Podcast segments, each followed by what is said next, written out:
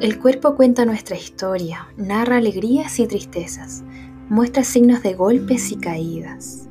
El cuerpo expresa y comunica. Necesitamos validar sus razones y entender sus pedidos. Juntas aprendamos a leer sus mensajes y comprender sus códigos. Bienvenidas al podcast de psicología El cuerpo es el camino.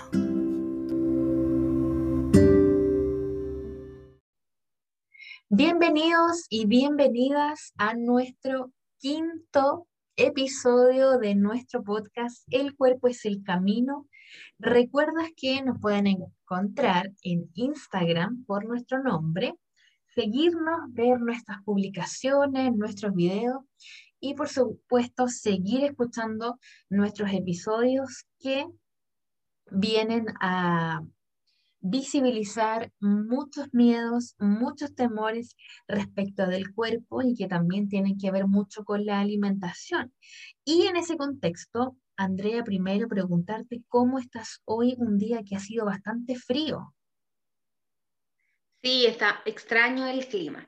Muy bien, un gusto también de, de que nos estén escuchando el día de hoy animada al tema que nos convoca hoy mismo, que como tú lo adelantabas, tiene que ver con los temores y al parecer, entre los comentarios que nos han hecho y otros elementos que hemos visto, el miedo a engordar. Gran tema el día de hoy, Aline. Un temazo, el miedo a engordar. ¿Qué hay detrás de esta sensación de vivir con el temor? Vivir, va a sonar fuerte esto, ¿ah? pero creo que es real. Vivir muerta de miedo a engordar.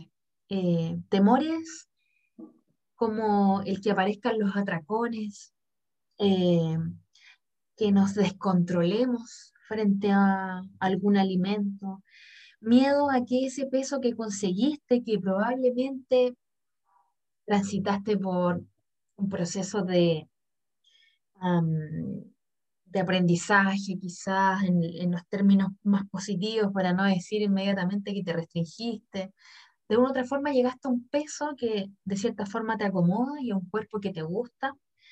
¿Y qué pasaría si solo esos dos componentes, el peso y el cuerpo, fueran una ilusión pasajera y volviera a regresar esta sensación que no te gusta, este miedo a engordar?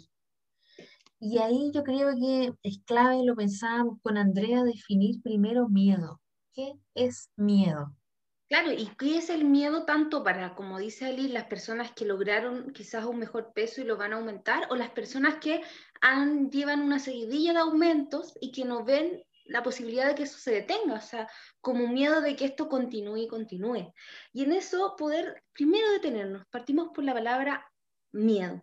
Y ahí enfocarnos en que el miedo alude a una sensación de angustia provocada por la presencia de un peligro, de una situación riesgosa que puede ser real, tangible, o que en realidad pueda ser algo que imaginamos que pudiese pasar, o sea, un riesgo real o un riesgo imaginario.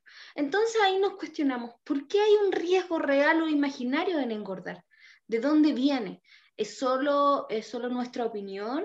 Es solo una interpretación o en realidad hay estudios que han validado también esos miedos. Pero antes de partir de qué dice un poco la literatura, queremos preguntarles a ustedes, tu propio miedo, queremos que completes quizás una frase. Si yo volviera a engordar o si yo sigo engordando, ¿podría pasar? Queremos que termines esa frase con cuál es tu temor, pero cuál es tu temor real. No sé qué piensas tú ahí. Sí, claro, que, pueden en este momento quizás que, se están dando un tiempo, no sé, en la noche eh, o en la mañana escuchándolo, si, si van en el transporte público, que es la forma en como yo escucho los podcasts cuando voy de camino a mi trabajo, pesco el celular que empiezo a tomar nota y ahí pongan esta pregunta que decía Andrea, si vuelvo a engordar o si continúo engordando o si yo tengo un cuerpo delgado, si engordo, ¿qué pasaría? Qué es incluso lo peor que podría pasar. Y, dense dos, tres minutos para, para pensarlo y escribirlo, principalmente escribirlo, para observar qué es finalmente lo que pasaría si engordamos? ¿Qué hay detrás? He escuchado a muchas personas que me han dicho, temo decepcionar. Temo decepcionar eh, a mi familia que ha invertido tiempo y dinero en esto que yo conseguí. Por ejemplo, si hablamos de una cirugía bariátrica, por ejemplo, si hablamos de asesoría de nutrición, actividad física, pagar gimnasio, eh, pagar preparadores físicos y un montón de gastos, incluso hasta pagar un psicólogo o una psicóloga. La decepción a eso. O que me traicionen a propósito de que engorde, ¿no? Eh, a que no pueda eh, con las burlas, a que vuelva a sentirme rechazada. Y, y, quizás con esto, cuando vayamos entrando más como a las raíces de este miedo, queremos buscar qué conflictos internos y externos están ahí al interior de este miedo a engordar, porque finalmente la pregunta yo creo que nos va a ir surgiendo es, ¿realmente miedo a engordar o miedo a qué es? Claro, como las consecuencias que tenga, eh, o sea, es miedo a subir 20, 30 kilos a esa grasa que está encima mío o a ese peso concreto de la balanza, o a los efectos sociales que tiene ese peso. Y ese efecto social va a ser particular en cada uno de nuestras historias. Y esto es bien interesante, Lynn, porque de hecho hubieron estudios en psicología que pensaron y partieron de la base de que las mujeres en particular, los hombres también eh, sufren de aquello, pero particularmente lo, lo asociaron a mujeres y pensaron que, ¿por qué querían ser delgadas? Pero durante el estudio se dieron cuenta que el tema no era querer ser delgadas, sino que más bien tenía que ver con la aversión a los efectos que tenía la gordura. Y en esto queremos leerles un pedacito, un poquito del estudio. Por ejemplo, en este trabajo pedían a un grupo de chicas que asociaran de forma automática adjetivos y valores sociales, repartiéndolo entre dos figuras abstractas de mujeres que se diferenciaban únicamente por el tamaño corporal. Es decir, había una figura estéticamente delgada y otra estéticamente gorda. Entre, y lo, lo, interesante de este estudio es que mostró que entre los conceptos asignados a cada figura se encontraban elementos tanto positivos como negativos, calificativos. ¿Ya? Y, por ejemplo, eh, entre los conceptos que se asignaron a cada figura se encontraban éxito, inteligencia, belleza, atractivo, cobardía, suciedad o tristeza. Este grupo que tuvo que asignar los calificativos y valores sociales entre las dos figuras de mujeres delgada y gorda, asoció de forma rotunda a la figura delgada los calificativos y valores sociales positivos, mientras que asignó a la figura de la mujer gorda calificativos y valores sociales como negativos. Es decir, se observó que la figura gorda seguía, y lo hicieron con distintos grupos, y seguía trayendo conceptos negativos solo por esa figura y que muchas de las participantes más bien no deseaban ser delgadas, sino que deseaban no ser parte de esos calificativos que denotaban a la figura. Claro, qué fuerte, qué fuerte porque finalmente el estudio pensaba, y es una idea que yo también tenía y creo que se me ha desmitificado con este estudio, que uno cree que finalmente hay un ideal de delgadez detrás de este miedo, que es como que siempre queremos estar más delgadas, pero con este estudio nos muestra que finalmente no es ese nuestro ideal. Finalmente lo que estamos haciendo todo el tiempo es protegernos de estas creencias, ideas que están como en el aire, digamos, que tienen que ver con que se califica muy negativamente, se emiten juicios muy negativos sobre una cierta forma corporal y es la que sería una forma gorda, una forma con relieve. Sería algo completamente negativo. De hecho, yo tengo otro estudio que es del 2017, que se estudió la gordofobia en personas eh, profesionales de la salud pública en España. Y esto es, para mí me resulta grave porque creo que no estamos exentos de eso. y, lo hemos visto mucho en redes sociales cuando se ha logrado visibilizar y comprender que muchos de los discursos que vienen del área médica son tremendamente violentos y vulneradores. Y acá, por ejemplo, cuando se le preguntó a las personas, a estos profesionales, qué valores tenían o qué valores le asociaban a un cuerpo gordo y hablaron palabras, describieron palabras que a mí me parecen súper graves. Por ejemplo, eh, que las personas gordas son glotonas, que las personas gordas son acaparadoras, que las personas gordas son negligentes, que las personas gordas no son capaces de cuidar de sí mismos. Entonces, imagínense ustedes si la primera persona a la que tú acudes para atender una problemática de salud, porque muchas veces las personas van realmente por salud, no a buscar un cuerpo, las personas asisten al sistema médico público privado por salud. Y esto realmente es grave porque nos vamos a encontrar con una persona que tiene una creencia, que representa una creencia de la sociedad, que hay cuerpos válidos y cuerpos inválidos. Entonces, si ese es el contexto en el que nos estamos desenvolviendo y donde no solo en la casa se están reforzando estas ideas, sino que también en los distintos espacios donde deberían ser seguros, donde supuestamente un profesional debería tener ética y un montón de valores eh, que a nosotros no se nos enseñan en, la universidad, pero que finalmente en la práctica vienen a quedar súper...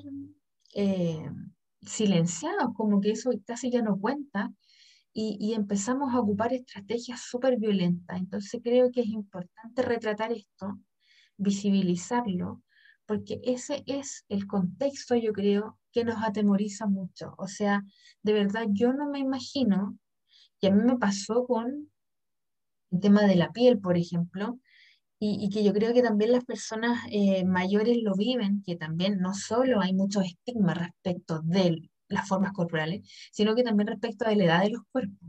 Por ejemplo, fui a un dermatólogo hace un tiempo y por unas, em, como ciertas, unas texturas que tenía en mi rostro cerca de los ojos, y me parecían raras, y, y fue a consulta, como a modo de prevención. Y el dermatólogo no hace nada más que mirarla y decirme, no, esto es por tu edad.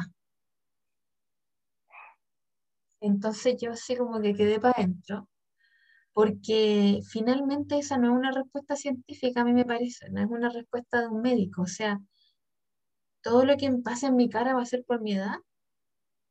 ¿Cuánto estoy dejando del lado eh, de la prevención, por ejemplo, de la prevención, por ejemplo, del cáncer a la piel? ¿Cuánto estoy dejando de ver a propósito de ese discurso de creer que todo lo que pasa es por tener cierta edad? No por nada piensen ustedes, las personas mayores, cuando una persona mayor siente un dolor, no, esto es la edad. ¿Y cuánto estamos dejando de atender a propósito de que tenemos ese discurso? Y eso es igual y peor, siento yo, en relación a la forma de los cuerpos. O sea, tú vas, por ejemplo, mucho en traumatología se ve, lo he escuchado mucho por personas cercanas, que van, no se le duele la rodilla. No, eso es por su peso. Pero ni siquiera saben el trabajo de emitir una orden médica para que hagan una radiografía y comprobar a qué refiere ese dolor. O sea, puede haber una fractura y tú no, mandas a la persona a bajar de peso. Entonces, ese discurso a mí me parece que no es científico. Esa no es una respuesta científica para mí, para mí es absolutamente corta. Entonces, desde ahí, desde esa base, imagínate, hay personas que tienen mucho poder en Chile, que son como el área médica. Te están diciendo que todo lo que te pasa es por tu peso, es por tu forma corporal. Entras en una consulta y la gente ya te está diagnosticando con solo verte, y a mí me parece realmente, me parece que deberían estar en la NASA, porque si, si te ven tu cuerpo y te dicen, no, usted, no, usted ya está, va a tener hipertensión, y te empiezan a lanzar un, como... Eh, como la tía Yoli, no sé, como que te lanzan diagnóstico, presagio, y es impresionante como con los solos ojos la gente diagnostica. Entonces, si ese es el contexto, yo creo que es súper válido que sintamos miedo y, yo también me incluyo en eso, que en, el fondo las personas que nos están escuchando no sientan que esto es algo que lo viven ustedes, mm, que no están locas por sentir esto. A mí me parece completamente lógico. Así que en ese sentido también compartimos humanidad. Me da un cierto terror eh, subir de peso.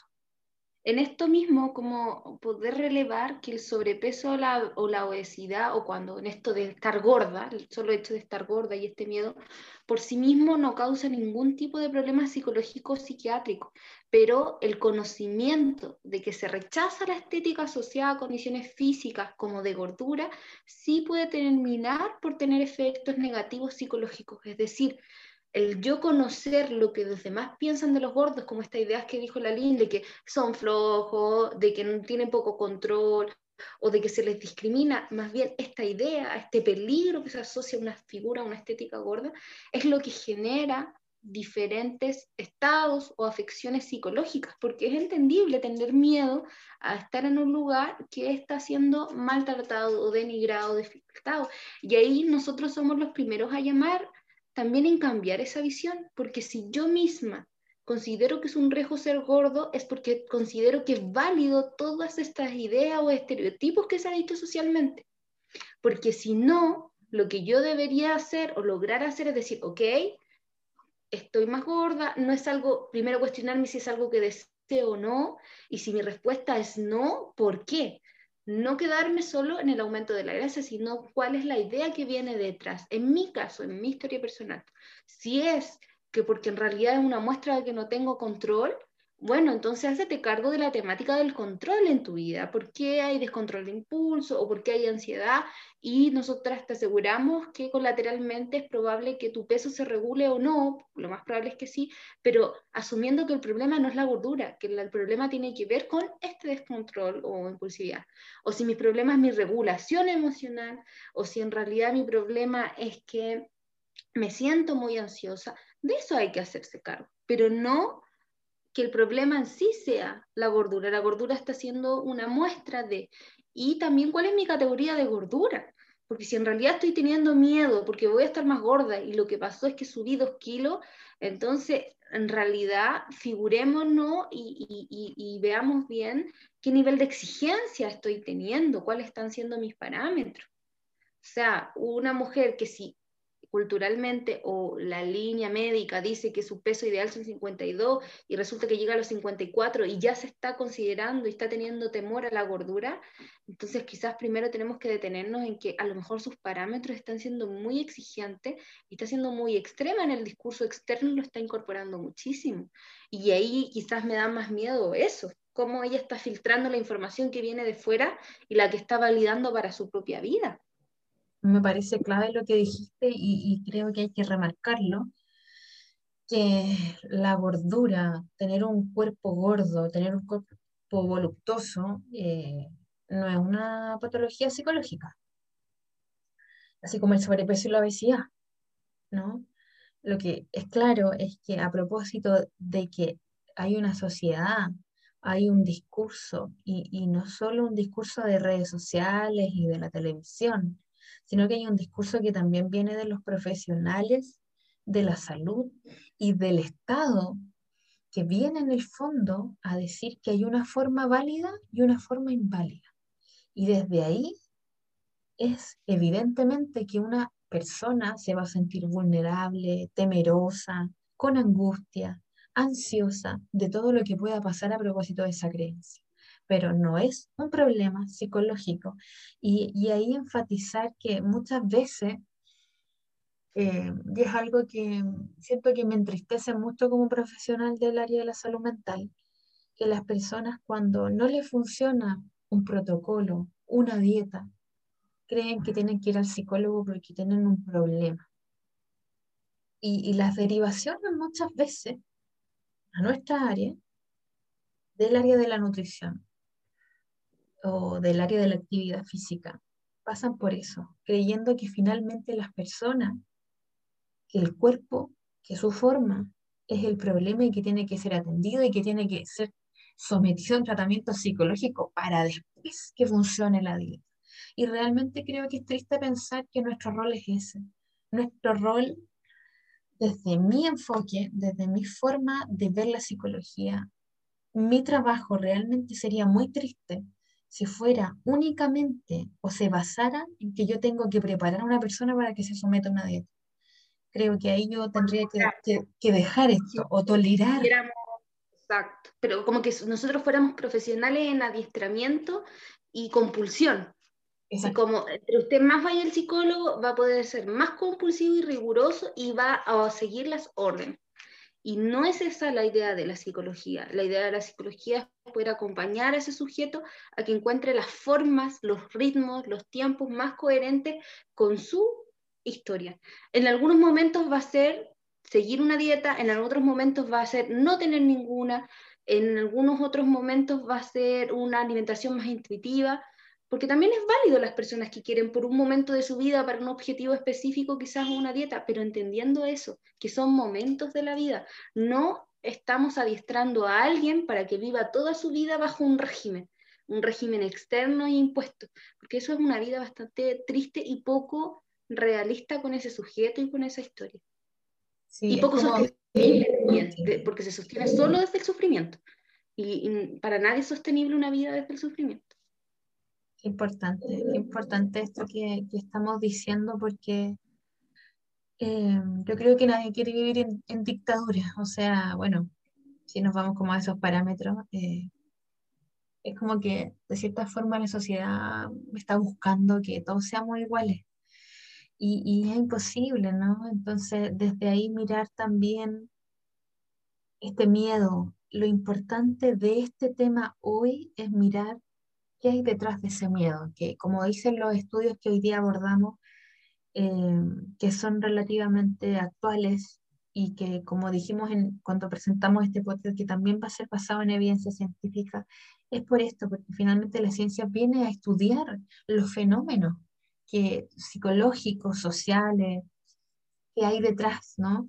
Y nos entregan esta valiosa información que finalmente no vienen a decir que estamos buscando delgadez, sino que estamos buscando evitar subir de peso a propósito de que tenemos innumerables creencias negativas respecto de las personas gordas y que estamos siendo parte de esas creencias si nosotros tenemos ese miedo. Nosotros nos estamos comprando, estamos asumiendo que una persona gorda tiene tales y tales características, cuando hay que simplemente corroborarlo y realmente decir, esto es cierto, realmente una forma corporal determina el cómo yo soy, realmente cuánto sé del sobrepeso y la obesidad.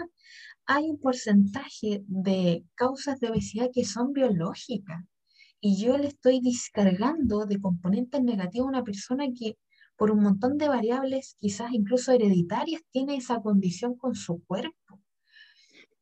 Hablábamos con Andrea de algo a propósito del mes de la mujer que seguimos con ese tema, que más del 50% de la producción de alimentos en nuestro planeta son creados, fabricados por mujeres. Es decir, que las mujeres trabajamos en la producción, en sembrar, en cosechar, en cultivar, en eh, la preparación de los envoltorios de los alimentos, en la producción, en ir a dejarlo, en acarrearlo, en exportarlo, importarlo. Todo eso, más del 50% está nuestra mano de obra ahí somos mujeres las que hacemos eso. Incluso pensemos, ¿quién cocina? Las mujeres. Estamos totalmente vinculadas a esa área. Y solo el 38% de las mujeres en el mundo tienen la posibilidad de elegir qué comer. Y eso es grave y nos muestra que finalmente, antes de hablar de obesidad, de sobrepeso, tenemos que hablar de seguridad alimentaria. Las mujeres, por el solo hecho de nacer en este género, no tenemos la posibilidad de elegir qué podemos o qué queremos comer. Hay muchas mujeres que queremos comer algo y no podemos. Y ojo que es clave esto. No podemos incluso por la disposición de los alimentos, porque unos son caros, porque o no tengo tiempo para prepararlo, porque soy mujer y, y soy multitarea. Pero un componente clave, el componente mental, porque no puedo, porque no me lo permito comer. Y aquí también va el tema del miedo a engordar. Miedo a engordar y miedo a engordar que muchas veces se disfraza eh, por comentarios que supuestamente son de muy buena crianza. Asociado a eso mismo con Alina, hablábamos muchas veces a cuántas no le ha ocurrido que hay otro que comenta tu cuerpo respecto a es que no engorde por su salud, es que las gorditas no son saludables, o que lo ponen en temas de salud. Y realmente quizás una forma de ir es preguntarle al otro qué realmente te está queriendo decir, qué es realmente lo que le preocupa. porque hay personas que tienen algunos kilos de más y que ya se asocian a figuras más gordas, más voluptuosas y no tienen problemas de salud. No tienen problemas de hipertensión o no tienen problemas que sean reales de, pero aún así les señalan estos discursos que es por salud. Y claramente detrás de este discurso de que es por salud están los miedos de esa otra persona.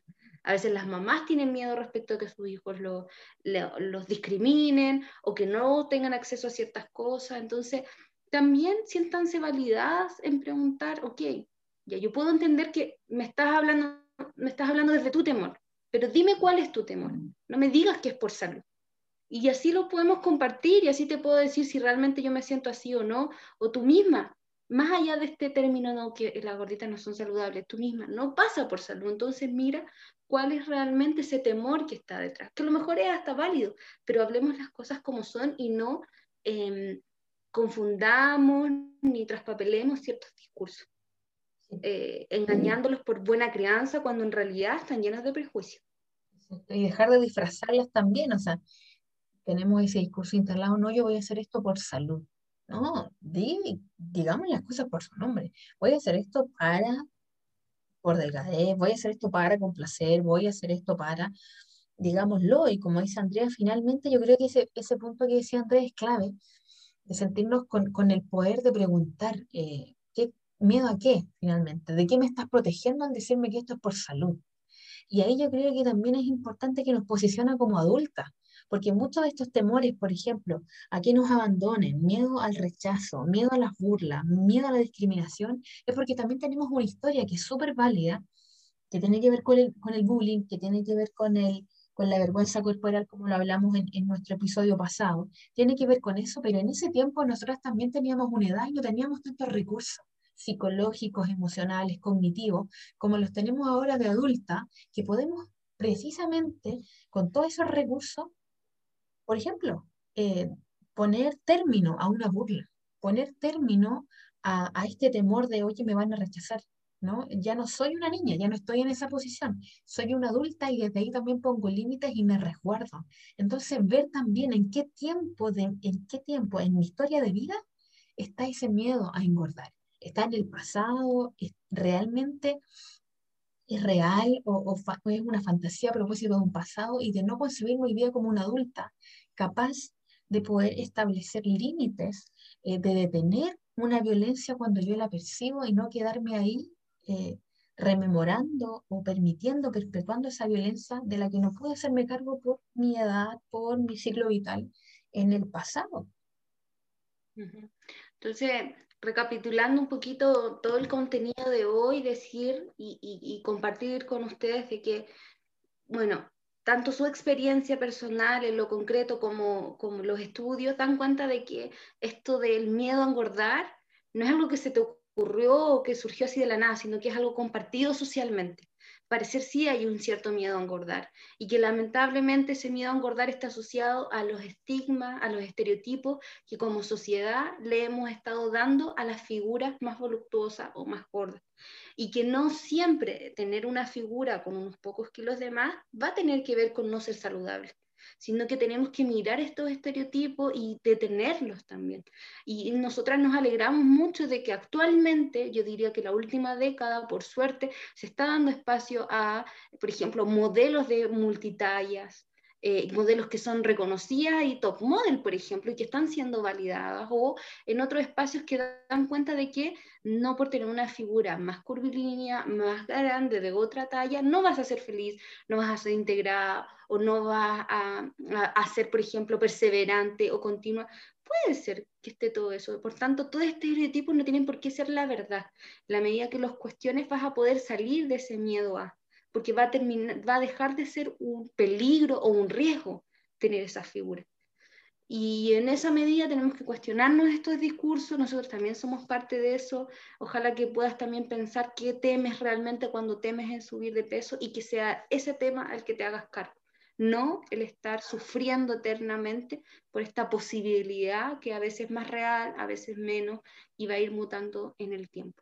Claro, y también desde ahí quizás algo que, que se me ocurrió ahora, eh, que tiene que ver con que quizá este temor de, de subir de peso o de no mantener, por ejemplo, los logros que tuviste, de tener esta fantasía de que vas a perder todos estos logros, tiene que ver con que tampoco nos vemos o nos creemos merecedoras de salud, de bienestar, de alegría, de felicidad, como que de cierta forma hay momentos que experimentamos, no solo con el cuerpo y con, con un peso, sino con distintas como elementos de la vida, en espacio laboral, en espacio educativo, en espacio relación, como que cuando estamos experimentando cosas ricas, como que uno cree que no, esto no está bien, algo malo va a pasar, y también desde ahí como validar que eres merecedora de estar tranquila, que eres merecedora de experimentar emociones como la felicidad y la alegría, de experimentar el placer, de que también mereces salud y que la salud puede estar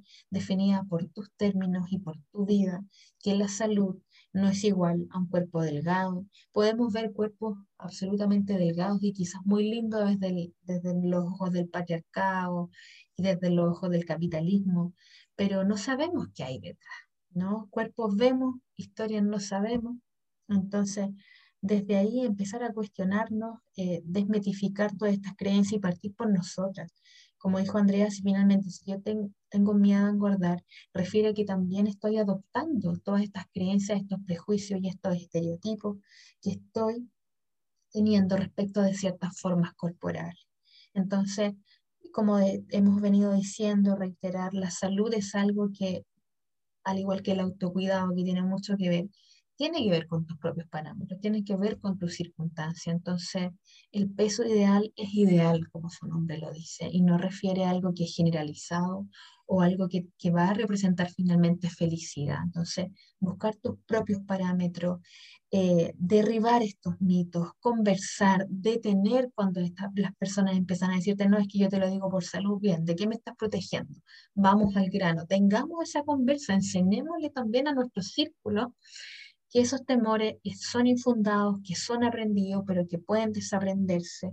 Entendamos que nuestro cuerpo es seguro, que nuestro cuerpo nos protege, que nuestro cuerpo mantiene su equilibrio siempre y que como dijo Andrea también el descontrol pasa por muchísimas cosas y no solo se ve en la alimentación, sino que el descontrol, la ansiedad se experimenta en todas las fases. Entonces no solo miremos la alimentación, miremos más. Yo sé que la alimentación nos preocupa mucho porque tiene un impacto. Creemos en el cuerpo, que es lo único que tiene impacto en el cuerpo y por eso la atendemos. Yo creo que de verdad si, si, si no hubiera un impacto en el cuerpo, eh, realmente ni siquiera nos preocuparíamos de comer de la forma en que tenemos que nutrirnos, ¿no? Y por eso tampoco vamos tampoco al psicólogo, porque como no se ve, no se ve que uno está destrozado, eh, uno no va, pero en el cuerpo se notan los estragos, pero todo se ve en el cuerpo, el cuerpo recoge todo, así que desde ahí buscar, recuerden, si vuelvo a engordar, si engordo, si sigo engordando, ¿qué es lo peor que puede pasar? Y, y cuestionarse, ¿tengo herramientas para eso? ¿Dónde tengo que poner el foco? En mis conflictos internos, en los conflictos externos, y, desde ahí atender bien estas raíces, porque si yo sigo quedándome con el miedo a engordar, voy a dar palos de ciego y voy a seguir restringiendo mi alimentación, voy a impedir impedirme descansar y voy a seguir siendo obsesiva con el ejercicio, porque estoy atendiendo algo que no son las raíces del problema. De hecho, por ejemplo, por ese mismo miedo puedo despertar en mí, porque todos tenemos distintas tendencias, pero puedo despertar en mí la tendencia compulsiva, ansiosa, evitativa, todo haciéndolo rígido, y que eso es más insaludable o más, o más difícil que en realidad el problema que estoy evitando, que es quizás subir un par de kilos o no, o mantenerme con esos kilos. O sea, quizás el, finalmente el medio va a ser mucho más eh, dañino que el resultado, finalmente, de alguna manera. O sea, si, si, para poder alejarme de este gran temor todo el rato me tengo que estar limitando, restringiendo, sufriendo, ok, entonces veamos el medio que estamos ocupando y, y, y, cuestionémonos a qué le temo realmente cuando temo a la gordura.